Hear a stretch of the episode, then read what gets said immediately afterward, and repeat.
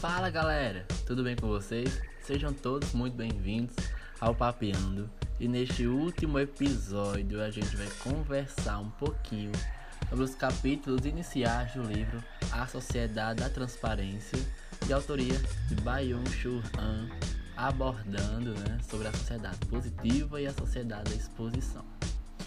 E aí, você já leu o livro? Sim? Não? Conta aí pra gente. Gente gosta quando a gente recebe os comentários, a opinião de vocês, né? Sobre os temas e as conversas e nossos papos.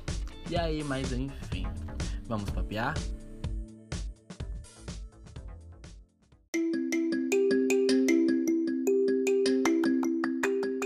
Bom, meus amigos, de início é muito legal a gente saber o que é cada um dos nossos temas, né?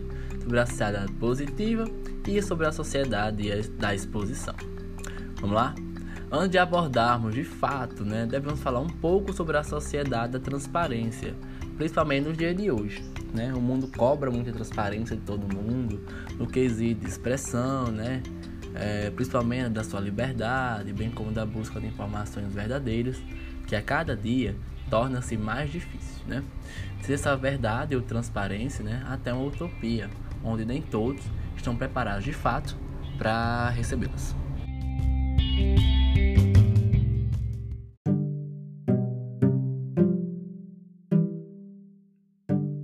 Agora, né, puxando para a sociedade positiva, de acordo com o autor, né, o An, é que ela evita toda modalidade de jogo da negatividade, uma vez que esta detém a comunicação, tendo seu valor medido exclusivamente em termos de quantidade e de velocidade da troca da informação, seja de quem transmite e recebe, né, ou vice-versa.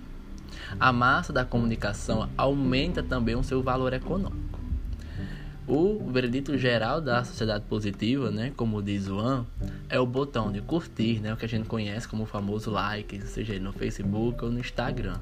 Pois ninguém se pode atrever a não gostar e nem que nem observe o conteúdo que está sendo avaliado. Observar o conteúdo requereria a negatividade da demora e da profundidade, da qual a sociedade hoje está deixando de lado. Para o autor, estamos observando nos dias de hoje há uma exigência de transparência associada ao discurso público sobre a liberdade de informação, expressão, comportamento, entre outros temas bem atuais e bastante atuais. Né?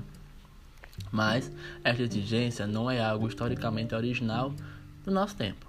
Os fundamentos teóricos da transparência, na visão de Ian, parecem ter sido elaborados por Platão e reformulados e até reivindicados por Jean-Jacques Rousseau. An também sugere uma interpretação alternativa para a alegoria da caverna de Platão. Para o autor, esta não inclui uma teoria do conhecimento, mas uma apresentação de diferentes estilos de vida. No entanto, essa sociedade imaginada não é transparente por duas razões. Em primeiro, porque a luz do exterior da caverna, a luz do sol, é um meio da verdade e, portanto, contém na sua relação com o conhecimento a negatividade da hierarquia, visto que permite distinguir entre as imagens das ideias e as ideias em si. Em segundo lugar, a luz natural brota de uma fonte, como Deus ou a razão, origens que implicam uma tensão metafísica, a qual é negativa, porque é capaz de exclusão e de gerar oposições.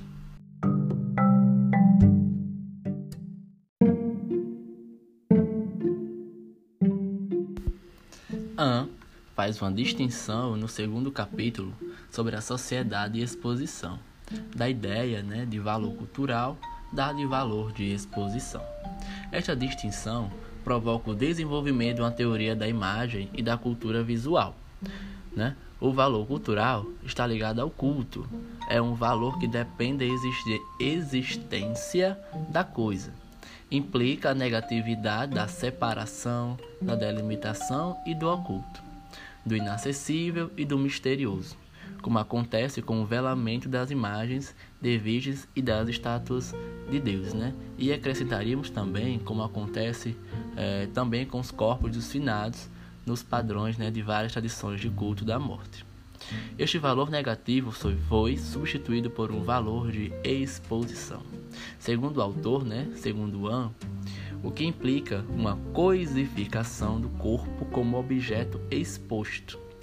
As coisas no sentido fundamental desaparecem e tornam-se mais aparentes do que a aparência. O problema, diz, não é o aumento de imagem, mas a coação icônica da transformação em imagem.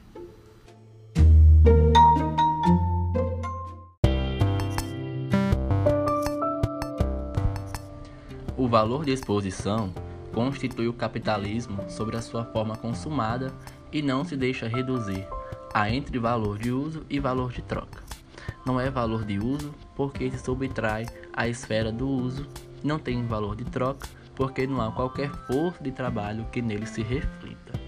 Deve-se exclusivamente à produção de atenção, como é um caso que já discutimos antes aqui né, no nosso papiano e já foi bem evidenciado no nosso primeiro episódio, né? E também no episódio 1, né? Hino Nacional da primeira temporada da série Black Mirror da Netflix. E é isso, galerinha. Nosso Papeando vai encerrando por aqui. Vocês nos acompanharam nesse podcast. Muito obrigado pela atenção. Valeu e tchau!